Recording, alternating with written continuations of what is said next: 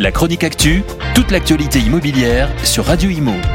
En partenariat avec Regus, des espaces de travail adaptés à chacun. Ce n'est pas bon du tout et malheureusement, ce qu'on avait prédit arrive. Tel est le commentaire de Grégory Monod, président du pôle habitat de la Fédération française du bâtiment. La construction neuve est en effet tombée à des niveaux anormalement bas fin 2022, faisant craindre aux promoteurs une crise profonde. Les statistiques publiées par le ministère de la Transition écologique de la commercialisation de logements neufs ont de quoi inquiéter. Les réservations des particuliers auprès des promoteurs n'ont cessé de décliner au cours de l'année. Au total, les particuliers ont réservé quelques 110 000 logements en 2022, c'est 15% de moins qu'en 2021. Les causes sont connues depuis 2020. Les professionnels alertaient déjà sur un manque d'offres, pointant la frilosité des maires à signer les permis de construire. Or, le manque d'offres, se désole Pascal Boulanger, président de la Fédération des promoteurs immobiliers, la fameuse FPI, entraîne mécaniquement une baisse de la demande. C'est une lapalissade, dit-il. Vous ne pouvez pas vendre ce que vous n'avez pas à vendre.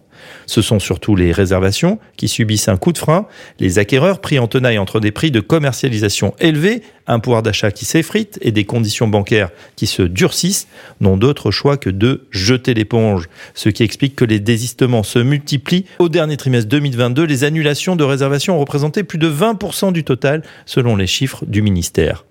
Il y a aussi des acquéreurs minoritaires parmi les désistements qui réservent puis se disent que ce n'est pas le moment et qui annulent sans raison, raconte Pascal Boulanger. Face à ces contraintes, de plus en plus de promoteurs préfèrent reporter le lancement de certaines opérations, voire y renoncer. Cela arrive dans près d'un cas sur cinq.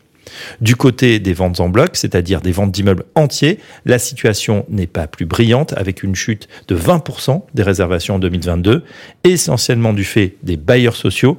La hausse des taux d'intérêt a en effet fait gonfler leurs dettes et les chantiers de rénovation énergétique accaparent déjà une bonne partie de leurs investissements. Pour le neuf, cette année 2023 ne démarre donc pas sous les meilleurs auspices.